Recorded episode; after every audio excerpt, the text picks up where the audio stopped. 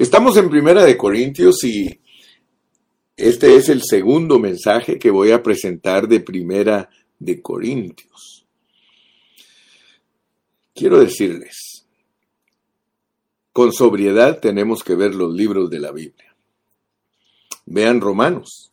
Romanos es la primera epístola. La segunda es Primera de Corintios y la tercera epístola es Segunda de Corintios. Pero yo quiero que todos ustedes tengan una claridad al estudiar la palabra. Ya estudiamos Romanos. Ya dejamos 88 mensajes de Romanos a la disposición de todo el que quiera estudiar la palabra en una forma responsable. Y aprendimos en Romanos a vivir en el Espíritu y a confesar que nosotros no vivimos según la carne aprendimos a declarar nuestra posición, porque Dios nos pone a nosotros en una posición, y la posición es su palabra. Y tenemos que declarar esa palabra para que se vuelva nuestra condición. Mire qué tremendo. Si nosotros no declaramos nuestra posición, jamás tendremos nuestra condición. Necesitamos una condición aceptable ante los ojos de Dios. Por lo tanto, estamos confesando que no vivimos según la carne. Así como la Biblia dice, y diga el débil, fuerte soy, y diga el pobre, rico soy, nosotros le hemos agregado, y diga el triste, alegre estoy. Pero la realidad es esa, que nosotros venimos a hacer lo que nosotros confesamos que somos. Y confesamos que Romanos nos enseñó a declarar que no vivimos según la carne. Por lo tanto, Romanos es la primera epístola y es blanca. Pero ahora estamos estudiando una epístola negra. Usted quizá no esté de acuerdo conmigo, yo no sé. Pero mire lo que dice aquí en el capítulo 3 de Primera de Corintios. Y por eso me atrevo a decirle que vamos a estudiar la epístola negra. De manera que yo, hermanos, así empieza el capítulo 3. De manera que yo, hermanos, no puedo hablaros como, lo voy a parafrasear, como a los del capítulo 8 de Romanos. Fíjate, solo mira, de manera que yo, hermanos, no puedo hablarlos, hablaros como a los del capítulo 8 de Romanos que no viven según la carne, sino que a ustedes les tengo que hablar como los que no viven romanos. Estoy parafraseando y te lo voy a volver a leer. De manera que yo, hermanos, no puedo hablarlos como a romanos, sino como a corintios. Como a niños. Por favor, hermano, por favor. Ponga atención a lo que el hermano Carrillo te está enseñando. Pablo dice que no le puede hablar a los corintios, a los corintios como a romanos, porque en romanos se declara que nosotros somos personas que viven en el espíritu. Gracias, hermana Ana, porque usted siempre nos pone los versículos. Dios la bendiga, hermana. Usted siempre está dispuesta trabajando y no solo conmigo. Yo miro que a todos los hermanos que participan en el ministerio, usted les pone los versículos. Usted es digna de honor, mi hermana. De manera que yo, hermanos, no pude hablaros como a espirituales, sino como a carnales, como a niños en Cristo. Si ustedes notan, cuando nosotros estudiamos Romanos, y estoy viendo el contraste, cada día miro con más claridad el contraste que hay entre una y otra epístola. Ahí en Romanos nosotros aprendimos para que ya no seamos los que viven en la carne.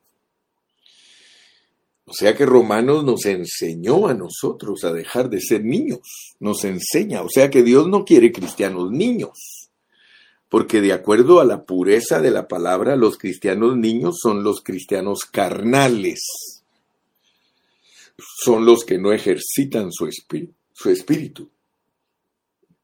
Entonces vamos a poner mucha atención porque Romanos es la epístola blanca, 1 Corintios es la epístola negra Y segunda de Corintios es la repetición de Romanos. Yo nunca lo había visto, pero ahora lo estoy viendo bien claro. Que segunda de Corintios es la experiencia de Romanos. O sea que Romanos experimentado, cuando lleguemos a Segunda de Corintios, ustedes se van a dar cuenta que Segunda de Corintios, que es la tercera epístola, es la experiencia de Romanos. Dicho en otras palabras, la vida práctica de Romanos. Romanos ya en práctica es Segunda de Corintios.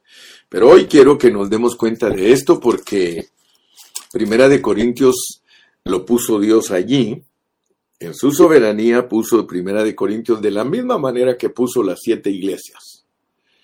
Tú puedes darte cuenta que Dios todo lo da proféticamente. O sea que la Biblia es para que nosotros veamos todo lo que iba a suceder en siete mil años. Proféticamente. O sea que Dios de una vez dice lo que va a pasar. Si se trata de la caída del hombre, en figura te lo presenta desde el primer versículo. O sea que la Biblia tiene ese arreglo divino para que nosotros entendamos qué es lo que Dios nos quiere comunicar. Desde que tú empiezas a leer la Biblia, dice, en el principio creó Dios los cielos y la tierra.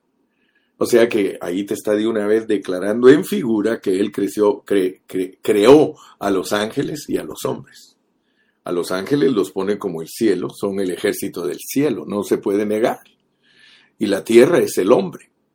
La tierra es donde Dios siembra su semilla, el corazón del hombre es la tierra y ahí es donde crece Dios. Entonces, desde que empieza la Biblia ya empieza declarando, revelando en el principio, creó Dios los cielos y la tierra. Y la tierra estaba desordenada y vacía. De una vez nos dice que el hombre va a caer. Antes de crearlo ya nos está diciendo que el hombre va a caer. Entonces, si no ponemos atención a lo escrito, nosotros nunca vamos a poder ser instruidos en una manera correcta. Entonces yo te ruego que siempre por favor pongas atención al mensaje que el hermano Carrillo te presenta, porque nuestra carga es ministrar todas las riquezas de Dios. Y esto lo hemos logrado a través de la experiencia, a través de tantos años estudiando la palabra. Dios nos usa enseñando lo que está escrito en la palabra. Entonces ahora vemos Corintios. Corintios. Fíjate, Corintios es una carta, una epístola, en donde de una vez te muestra la condición de la iglesia, cómo va a ser la iglesia, una iglesia fallona. Pero recuérdate que todo así lo tiene escrito Dios. Él crea, Él corrompe, pero Él restaura. Así que no hay ni un problema. Solo tenemos que poner atención para que podamos obtener el mecanismo o sea, obtener la manera de Dios para solucionar nuestros problemas. Porque Dios lo pone todo, como dice, para muestra un botón. O sea que Dios nos pone las cosas tal como son para que nosotros las veamos y salgamos de ellas. Fíjate que cuando nos habla de Babilonia, que es la degradación total de, de los remanentes de Dios como iglesia, Babilonia, confusión, dice salir de ella, pueblo mío. O sea que toda la Biblia está escrita y cuando tú lees cosas negativas son para que salgas de ellas, no son para que te pongas a analizar los problemas que tenía la iglesia y ver cómo se solucionan. No, no, no. Es para que tú veas que todos nosotros somos problemáticos. Por ejemplo, aquí en 1 Corintios lo primero que emerge y que vimos es la división. Si nosotros no sabemos que somos divisivos, hermano, por naturaleza, nosotros no vamos a poder salir de la división. O sea que este libro nos, nos presenta un ejemplo de lo que es la vida cristiana, de lo que es la vida de la iglesia y de lo que es la vida del cuerpo de Cristo. Fíjate que esas tres cosas están aquí en este libro y tenemos que orar que Dios nos la muestre en una forma clara. Vuelvo a repetir, tal vez algunos que me escuchan no estén de acuerdo con esta afirmación. Y quizá hasta se preguntan y se dicen, ¿acaso tenemos que imitar a los cristianos de Corinto? ¿Llevaremos la vida cristiana de la manera que está descrita en este libro?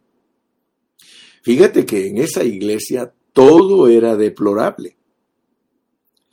La vida cristiana, la vida de la iglesia y la vida del cuerpo aquí en 1 Corintios es deplorable. Pero quiero decirte que a pesar de todo, el hecho de que los corintios se hayan comportado de una manera lamentable aquí en este libro, eso es secundario. Eso es secundario. Lo esencial es que ellos nos muestran un ejemplo práctico de lo que es la vida cristiana, la vida de la iglesia y la vida del cuerpo. Dicho en otras palabras, ellos nos están presentando las cosas que son típicas y comunes. De hecho, es la vida cristiana típica común. Se parece hoy día la iglesia a la vida que llevaban los corintios. Es la misma, porque esta es una profecía. Esta es una profecía de que así es la iglesia, así es. O sea que en la soberanía de Dios, Él nos presenta un cuadro de la iglesia. O sea que Dios desde antes de la fundación del mundo vio cómo iba a operar la iglesia por el corazón sucio, por el corazón carnal que tiene el hombre. Entonces Dios escribió cómo iba a ser el hombre al tener la responsabilidad de la iglesia en sus manos.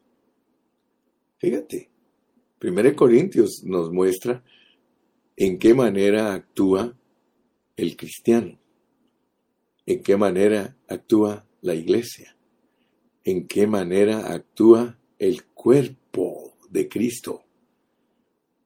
Hermano, pues esos son términos positivos, pero la carne los vuelve negativos.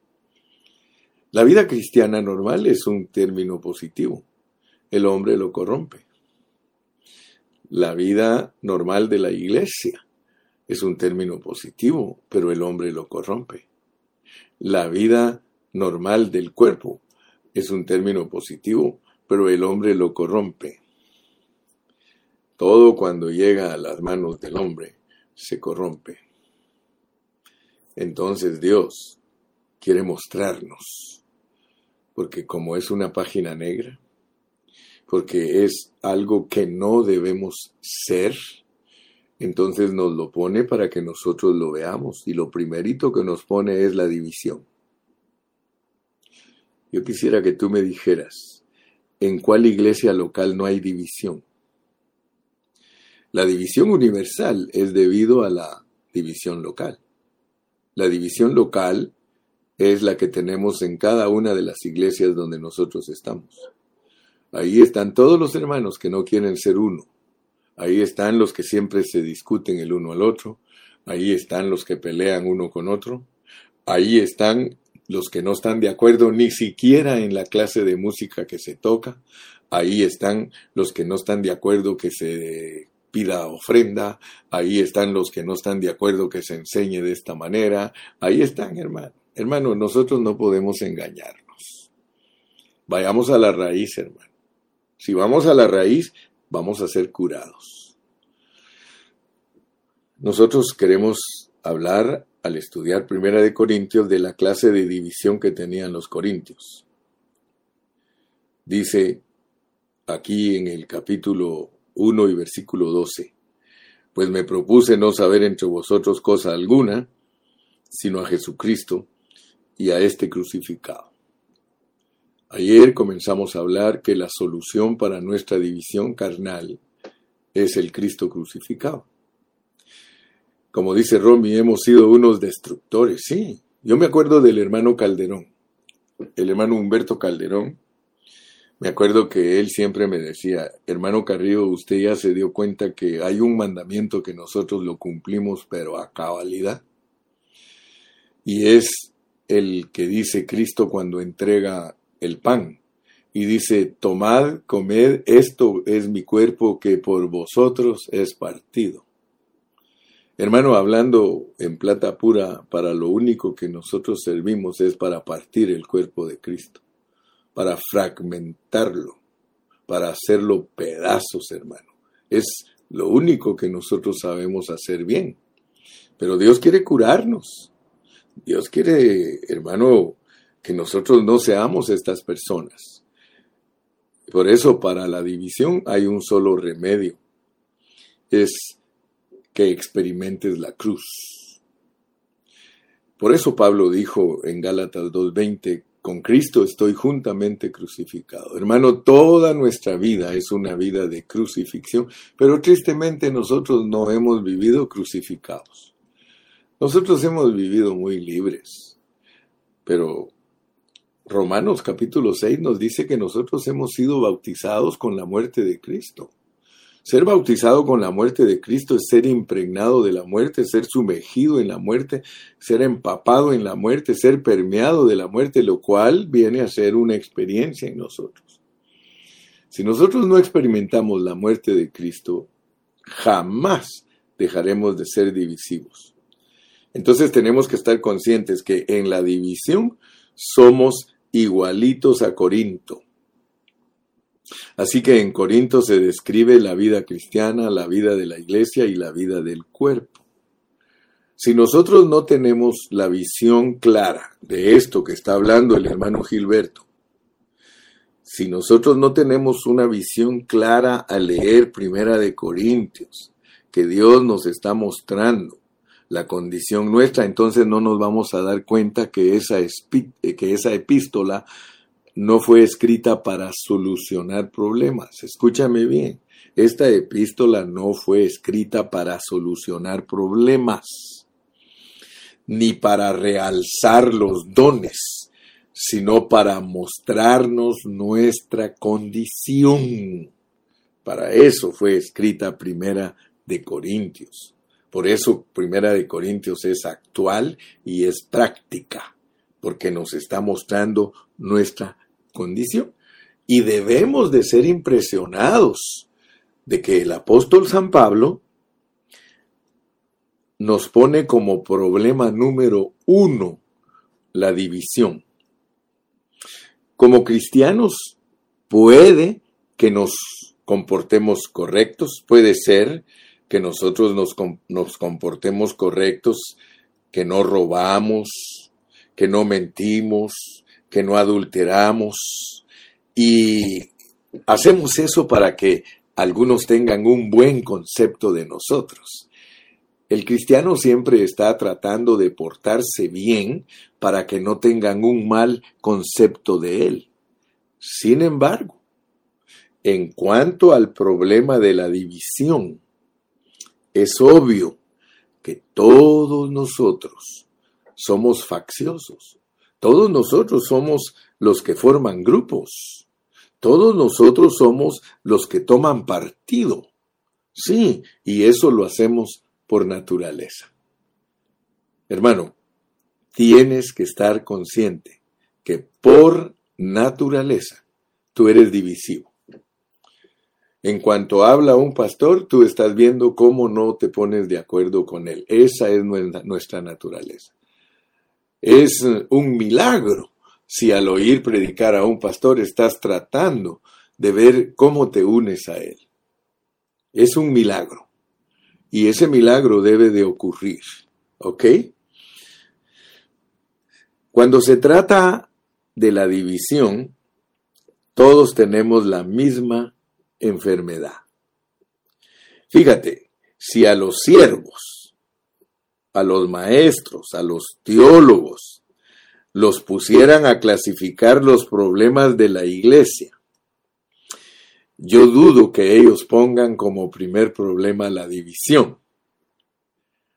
I'm saying that if, if God allow you to analyze the situation of the church, I doubt that you can see that the first problem in our churches are the division. Yo dudo, hermano, que si a nosotros nos dijera el Señor que analizáramos la situación de nuestras iglesias, dudo que nosotros digamos que el problema número uno es la división, pero yo quiero que tú estés claro, pues que ese es el problema número uno. Y esto debe de despertarnos, porque es posible que nosotros nos amoldemos a la división. Yo quiero decirte, la mayoría de cristianos ya están amoldados a la división. En cosas tan pequeñas, mira hermano, yo eh, conocí a un hermano en Ocotlán, hermano, que cada cosa que yo digo para él está mala. Cada cosa. Yo hablo y estoy mal. Digo una cosa y estoy mal.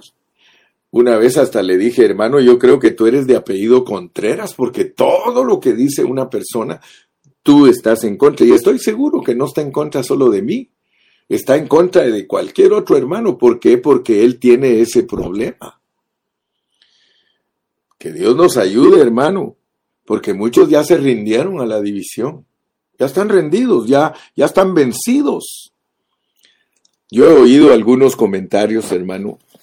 He oído personas, por ejemplo, había un, maestro muy bueno que, que, yo conocí cuando era joven y él decía, hermano, yo creo que los cristianos hasta en el cielo van a estar unidos. Hermano, mira, si no estamos unidos aquí, en la tierra, nos van a mandar al lloro y al crujir de dientes. Eso sí, tenlo por seguro, porque Dios va a trabajar la unidad. Pero más te vale que aprendas la unidad ahorita que estamos en el camino y no que tengas que aprender la unidad hasta que vayas al lloro y el crujir de dientes, porque la Biblia dice claramente que fiel es el que empezó la obra en nosotros, el cual también la, terminará. Pero no esperemos, hermano, no esperemos que hasta que estemos glorificados Dios termine la obra, hermano. La obra la quiere terminar Dios hoy. Entonces nosotros necesitamos sensibilizarnos al tema de la división. Sé sensible. Tenemos que ser sensibles hasta el punto que tengamos el mismo sentir. Tenemos que tener el mismo sentir, hermano. Debemos tener el sentir de Cristo, de aborrecer la división. Cuando tú llegues al punto de aborrecer la división, hermano, entonces vamos a decir que estamos creciendo y que estamos dejando de ser niños. Muchos hermanos no entienden cuando el hermano Carrillo les dice que Primera de Corintios es para mostrar la niñez, the childhood. Tú puedes ver, Romano, eh, perdón, 1 Corintios 3.1, de manera que yo, hermanos, no puedo hablaros como a espirituales, sino como a carnales, a niños en Cristo. ¿Por qué? Porque dice en el versículo 11, porque he sido informado acerca de vosotros, hermanos míos, por los de Cloé. Pablo no le llamaba chisme a alguien que le dijera lo que estaba pasando en la iglesia, sino que le llamaba información. Hoy día, si alguien dice algo de los hermanos que están haciendo cosas negativas, dice, eres un chismoso. No, hermano. entre nosotros, cuando se trata de aclarar asuntos de división y de falta de crecimiento espiritual no son chismes, son informaciones para que hayan mensajes que nos ayuden a ver la condición. Dice, mire lo que hay entre ustedes. Unos dicen que son de Pablo, otros dicen que son de Apolos, otros dicen que son de Cefas, y otros dicen yo soy de Cristo. Solo hay una versión, me parece que solo hay una versión, y el hermano Luchito me dijo a mí, me mostró esa versión. Dice, fíjese hermano que en ese versículo hay una versión que dice, y yo de Crispo. O sea que en esa versión dice, quiero decir que cada uno de vosotros dice, yo soy de Pablo, y yo de Apolos, y yo de Cefas, y yo de Crispo. Pero según parece, solo esa versión dice así. En todas las demás dice, y yo de Cristo. Y me recuerdo del hermano Marvin Byers que decía, y esos que dicen yo de Cristo, dice, son los más peligrosos. sí, porque el que dice que es de Cristo está diciéndole a los demás, ustedes siguen al hombre, yo sigo a Cristo. ¿Has oído esas expresiones? y esos son los más peligrosos. Porque la realidad es que todos nosotros somos hermanos en Cristo y no es que nos debamos de seguir el uno al otro ni hacer partido del uno al otro, pero aquí debe de haber una eh, una, una para, parafrasis, una parafrasis. Aquí debemos de entender, yo, yo lo puedo aplicar de esa manera. Dice, quiere decir que cada uno de vosotros dice, yo soy bautista, yo soy presbiteriano, yo soy metodista, yo soy pentecostal, Eh, otro dice, no, yo pertenezco a Cristo y, y, esos son los más peleoneros, porque no toleran a los demás hermanos. Entonces tengamos cuidado, ¿verdad? Porque la división es las denominaciones, los grupos separatistas, la división es aún el que diga que Él es la iglesia verdadera, Él está separándose. Y el cuerpo de Cristo no está dividido, dice aquí, ¿acaso está dividido Cristo? Yo me recuerdo que he hablado estos asuntos con muchos hermanos, aún con hermanos que se cree que conocen la escritura muy profundamente. Yo me recuerdo que una vez tuve que hablar con unos hermanos porque ellos me decían y me aseguraban que en Babilonia no van a haber vencedores. Ellos atacan a todos los hermanos de, de, las denominaciones y les dicen que son Babilonia y que en Babilonia no van a haber vencedores. Y yo puedo demostrarles con la palabra de Dios que en Babilonia van a haber vencedores, hermano. Daniel vivía en Babilonia y era un vencedor, hermano. Sadrach, Mesach, Abednego, todos ellos vivieron en Babilonia, hermano, y fueron vencedores. Y entonces yo les he tratado de explicar a esos hermanos que asumen que, que, que en Babilonia, en las denominaciones, no van a haber hermanos vencedores, y les digo, miren, miren, miren, por favor, por favor, tranquilos. Yo quiero que ustedes vean que el pueblo de Dios está compuesto por doce tribus. El pueblo de Dios en la figura, en las fotografías, él está compuesto por doce tribus. Solo dos tribus no perdieron su identidad.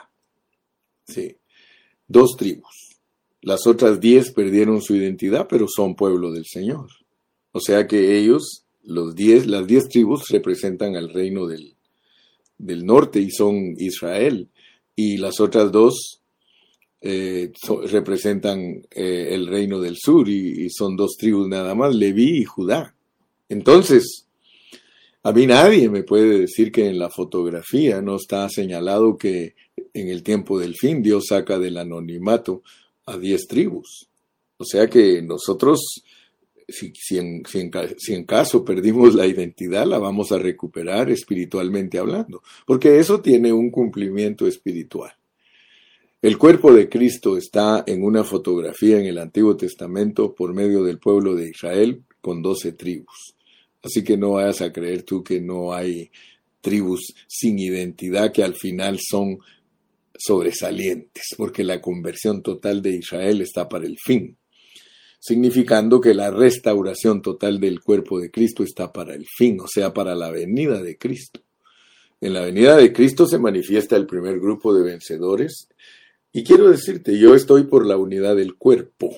Yo no estoy para formar una denominación. Algunos nos critican porque no nos entienden. Algunos no me entienden a mí el ministerio Pan de Vida. Yo no estoy identificado con ningún nombre denominacional, no. Ese es el nombre de nuestro ministerio como también el hermano Don Yulán tuvo su ministerio El Árbol de Vida, como también el hermano Whitney Lee tuvo su ministerio El Río Viviente. Así también el hermano Carrillo tiene su ministerio Pan de Vida. Pero ni ellos ni yo nos hemos eh, o, hemos reclamado para pertenecer a una denominación, no. Entonces no nos pueden juzgar al ministerio como una denominación. Nosotros estamos por el cuerpo de Cristo. El ministerio pan de vida está por la unidad del cuerpo de Cristo. Yo no creo en el recobro de un grupito, no, yo creo en el recobro del cuerpo de Cristo, el recobro del cuerpo de Cristo. Todos los que son cristianos tienen que ser recobrados en donde están. Ahí donde están es donde tienen que abrir sus ojos y dejar de ser divisivos. Por eso yo soy impresionado con lo que sucedió a principios del siglo XIX o a principios del siglo XX. Sí, finales del XIX y principios del siglo XX, todas las iglesias en Inglaterra les quitaron la denominación. Ellos se quitaron el nombre denominacional. Lee la historia y vas a ver que en Inglaterra dejaron de ser bautistas, dejaron de ser presbiterianos, dejaron de ser episcopales, dejaron de ser metodistas y ellos se pusieron un nombre, se llamaron hermanos, brethren, brethren, la hermandad. Y Dios les reveló mucho su palabra a ellos. Pero luego ellos volvieron a caer en la, en la división porque el corazón del hombre es malo Estamos estudiando Primera de Corintios para que Dios te aclare que debemos de saber que hay un solo cuerpo de Cristo. ¿Sí? Como lo puso Brian, mire, amén, somos un solo cuerpo en Cristo, para eso Él obró para, para obtener un solo cuerpo. Bendito sea Dios, hermano. Entonces, debemos de ser tocados por esta carga, que esto se vuelva carga para ti. Mientras esto no sea carga para ti, jamás entenderás la negrura de 1 Corintios. Si esto no se vuelve carga para ti, jamás entenderás la negrura de Primera de Corintios. ¿Sí? Pablo, Pablo llevaba esa carga. Y por eso él fue muy firme en sus epístolas. Mira lo que él pregunta en el versículo 13. ¿Acaso está dividido Cristo? ¿Acaso está dividido Cristo? ¿Fue crucificado Pablo por vosotros? O fuisteis bautizados en el nombre de Pablo. Y hasta, hasta pone algo negativo del bautismo. Entonces, mi amado hermano, por favor, quiero que veas que el apóstol San Pablo tenía esa carga y la llevó fuertemente. Él no quería que los hermanos fueran divisivos. ¿Sí? Él les dijo, Cristo no está dividido. Cristo no está dividido. Pero nosotros tenemos que tener un corazón para la unidad del cuerpo, hermano. Y por eso yo lo he declarado siempre y lo voy a volver a declarar. Yo amo a mis hermanos bautistas. Yo amo a mis hermanos nazarenos. Yo amo a mis hermanos metodistas. Yo amo a mis hermanos presbiterianos. Yo amo a mis hermanos adventistas. Sí, yo quisiera que Dios les revelara a todos ellos lo carnal que son al, desunirse de los demás por sus enseñanzas. Poner las enseñanzas, hermano, poner las enseñanzas enfrente de la unidad, eso es error. Poner las enseñanzas como algo superior a la unidad del cuerpo de Cristo, hermano, que eso es lo que estaba pasando aquí. Aquí la enseñanza de Pablo tenía partido, la enseñanza de Apolos tenía partido, la enseñanza de Cefas tenía partido, la enseñanza de Cristo tenía partido. Partido el cuerpo, pues. Entonces, mi hermano, yo quiero que tú veas, pues, que esto no es fácil, hermano. Te hago una pregunta. ¿Tú crees que Cristo aborrece las divisiones? Claro que aborrece las divisiones. Entonces tú te vas a parecer a Cristo cuando tú aborrezcas las divisiones, pero las divisiones, no a las personas. Aborrece las divisiones, no a las personas. Tienes que amar al bautista, al pentecostal, al presbiteriano, al adventista, a todo el que es lavado con la sangre de Cristo y todo aquel que confiesa que Jesucristo murió por sus pecados. Ese es tu hermano. A mí me dan mucha tristeza los hermanos apostólicos porque ellos en cualquier parte del mundo donde establecen la obra, ellos se creen superiores a todos los demás porque bautizan en el nombre de Jesucristo y para ellos esa, esa su enseñanza los divide de todos los demás. Están igual que los fariseos, igual que los judíos. Los judíos se dividían de todas las demás personas por su dieta, por su circuncisión y por sus días.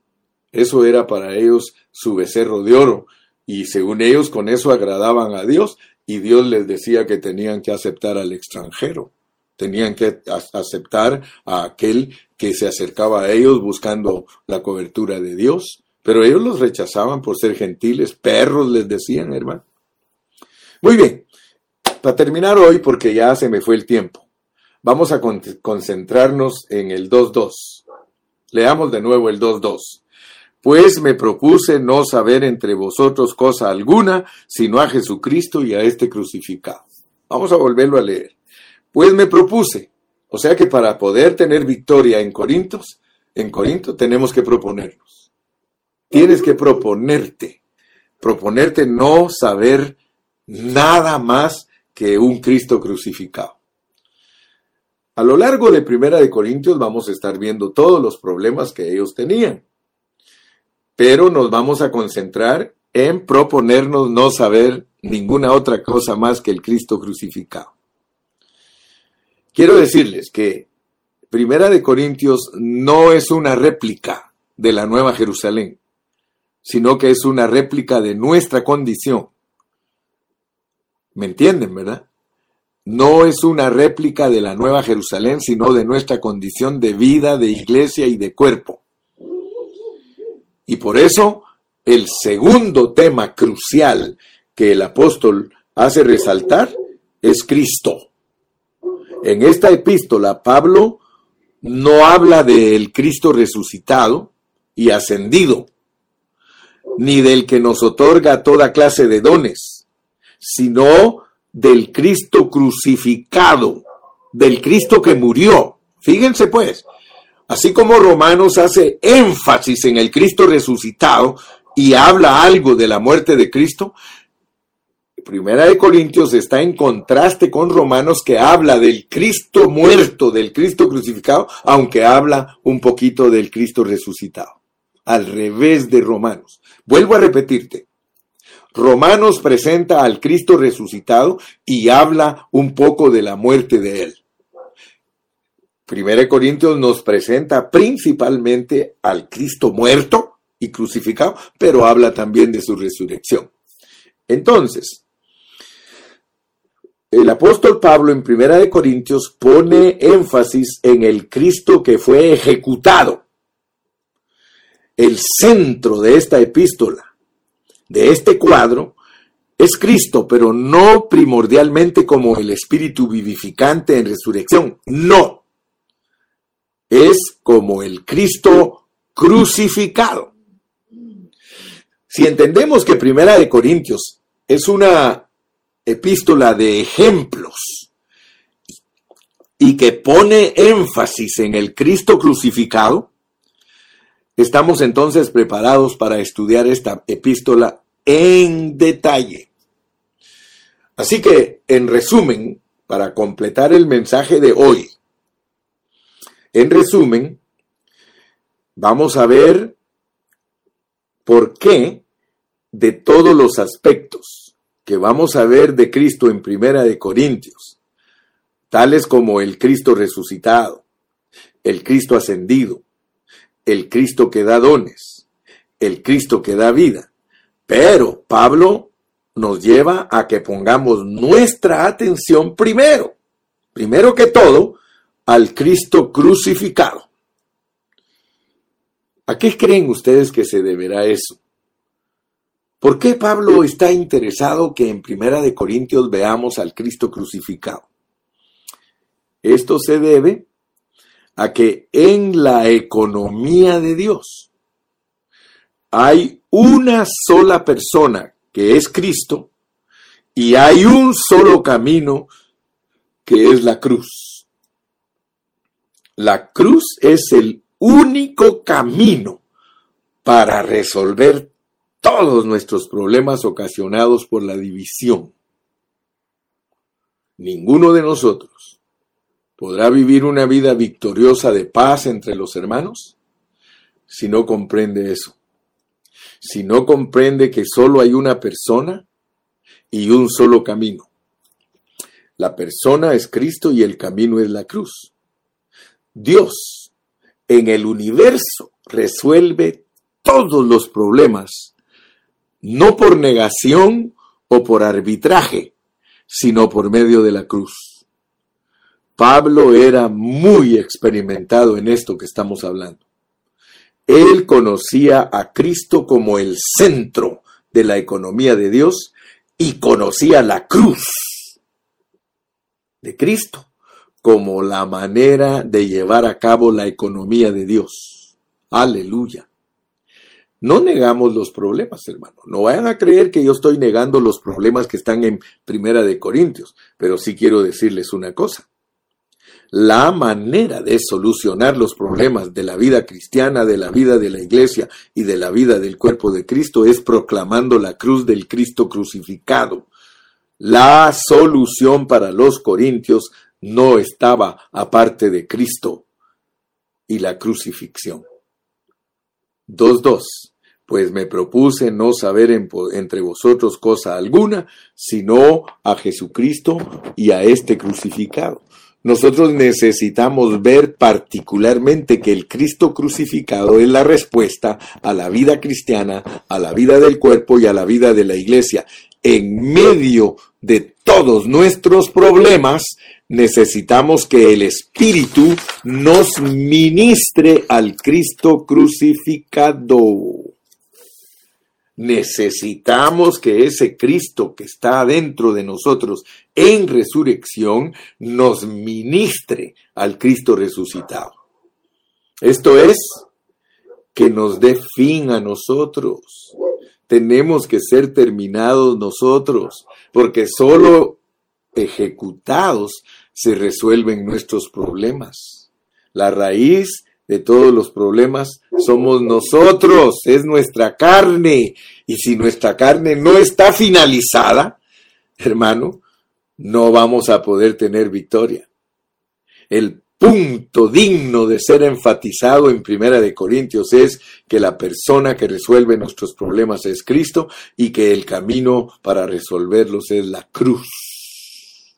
Cuando tenemos a Cristo con la cruz, ese es el poder de Dios aplicado a nosotros, a nuestros problemas, ya sea problemas personales, individuales, ya sea problemas con los hermanos, que es la iglesia, o problemas como miembros del cuerpo universal. Aleluya.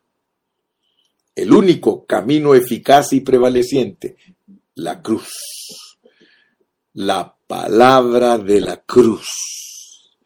El Cristo crucificado aplicado en una manera práctica en todas nuestras circunstancias. Esa es la única manera de resolver nuestros problemas.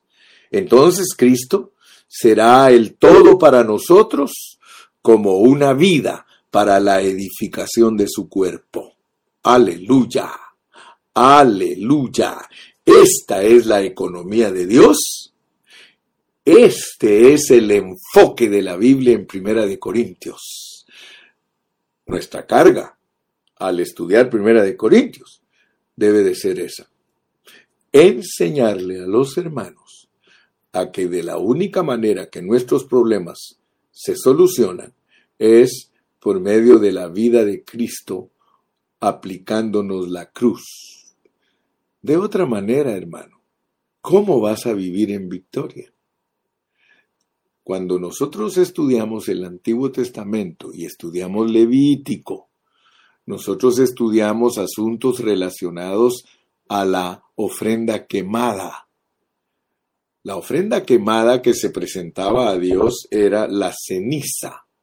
O sea que se tenía que consumir totalmente la ofrenda y presentársela a Dios como ceniza. Por supuesto que las ofrendas son Cristo. Presentar a Cristo como ceniza a nuestro Padre Celestial es que nos quemaron totalmente, nos acabaron totalmente. Por eso pregunté una vez cuando di ese estudio, ¿creen ustedes que la ceniza tiene voluntad? Usted le puede hablar a la ceniza y decirle, ceniza, ¿te puedes reír? Ceniza, ¿te gustaría comer carne asada? Ceniza, ¿te gustaría chismear? Ceniza, ¿te gustaría hablar mal del hermano Carrillo? Ceniza, ¿te gustaría hablar de esto, de aquello, de lo otro? Ni siquiera te contesta. Y esto trae a colación y a recordarme a mi hermano Chema Muñoz. Mi hermanito Chema Muñoz, cuando él predicaba la palabra, él contaba que Muchos lo invitaban para ir a beber, a libar licor. Lo invitaban. Y él siempre les decía, los muertos no toman. Eh, ¿Gustas un cigarrito? Y le sacaban la cajetilla para ofrecerle y él les contestaba, los muertos no fuman. Mira que viene el grupo tal a tocar al pueblo y las fiestas patronales, vamos a bailar. ¿Quién te ha dicho que los muertos bailan? Hermano, cuando Pablo decía y declaraba con Cristo estoy juntamente crucificado. Y ya no vivo yo, mas vive Cristo en mí. Y lo que ahora vivo en la carne, que es negativa, lo vivo en la fe del Hijo de Dios, el cual me amó y se entregó a sí mismo por mí. Hermano, cuando Pablo daba esa declaración, él estaba hablando de cosas profundas. Estaba hablando de recuperar la gloria de Dios, la santidad de Dios, ¿sí? La gloria de Dios, la santidad de Dios y la justicia de Dios. Ese versículo tan pequeñito cubre esas tres cosas. Yo espero, hermano, que Dios abra nuestro apetito durante el estudio de Primera de Corintios. Yo espero, hermano, que Dios abra nuestros ojos para que nosotros clamemos, oh Señor Jesús, porque muchas veces, hermano, se nos olvidan todas estas cosas y estamos viviendo conformados a la división. Quiero terminar con este puntito, pero ponme atención, por favor. Ponme atención. Mira, no te conformes. Pablo dice que no nos conformemos a este siglo, pero ahora yo te voy a elevar el pensamiento. No te conformes a la división, porque la división se ha vuelto algo común entre los cristianos. No te conformes a la división, no te rindas a la división, aborrécela. Pero la división cubre muchos aspectos. No vas a creer que solo cubre que, que nos dividimos como pentecostales, como metodistas, como presbiterianos, como nazarenos, como bautistas. No, hermano. Es la falta de unidad hacia los hermanos. Esa carnalidad que nos hace aborrecernos entre nosotros, esa carnalidad que nos hace sentirnos superior el uno al otro. Por eso Pablo era cuidadoso. Él mismo decía, no tengas un concepto más alto del que debes de tener. Cuando Pablo hablaba de que uno no tiene que tener un concepto más alto que el que debe de tener, es estar conscientes que somos miserables todos, que todos somos los que tienen esa naturaleza divisiva, Hermano, cuando estás consciente de lo que tú eres en, tu parte negativa, entonces vas a confesar tu parte positiva. Yo no estoy diciendo que confieses tu parte negativa, porque entonces me voy a contradecir, sino que declares la posición en la cual Dios te ha puesto. Si la posición es que no vives en la carne, confiesa que no vives en la carne. Si la posición es que no seas divisivo, confiesa que no eres divisivo. Confiésalo. Di a los cuatro vientos, yo no soy divisivo, yo amo a todos mis hermanos, yo no soy chismoso, confiésalo. Porque aquí dice que el chisme es malo. Aquí dice que el aborrecer, aborrecer a nuestros hermanos es malo. Entonces empieza a confesar que amas a los hermanos. Me recuerdo hace años atrás, los hermanos de Campeche entraban a las reuniones, a las convenciones que hacíamos a los seminarios que hacíamos, ellos entraban marchando y daban vueltas alrededor de todos los hermanos. Ya no lo hacen porque no nos hemos juntado, pero Agustín tenía acostumbrado al grupo de Campeche a darle unas vueltas a todo el grupo que iba a los seminarios y ellos como iban gritando, amamos a los hermanos, amamos a los hermanos, amamos a los hermanos. Eso lo hacían ellos, hermano. ¿Cómo no nos iba a bendecir Dios, hermano? Mire, los seminarios se volvieron inolvidables. Hay hermanos ahora que me dicen a mí, hermano Carrillo, ¿cuándo va a restaurar los seminarios? Nos hacen falta, hermano. Qué gozo el que había. Hermano, nunca lo demostraban algunos, pero ahora que no los tenemos les hace falta.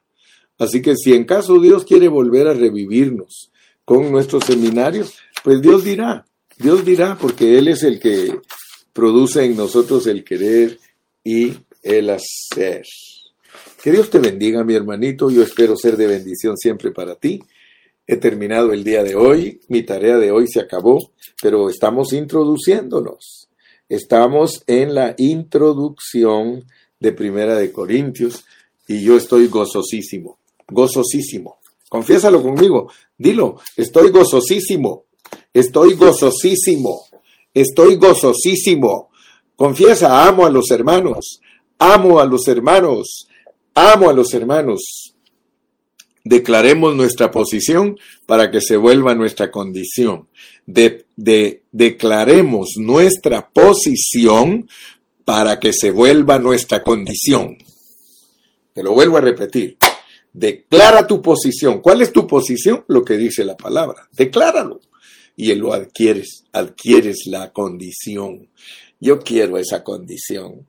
Aleluya. Que Dios los bendiga a todos.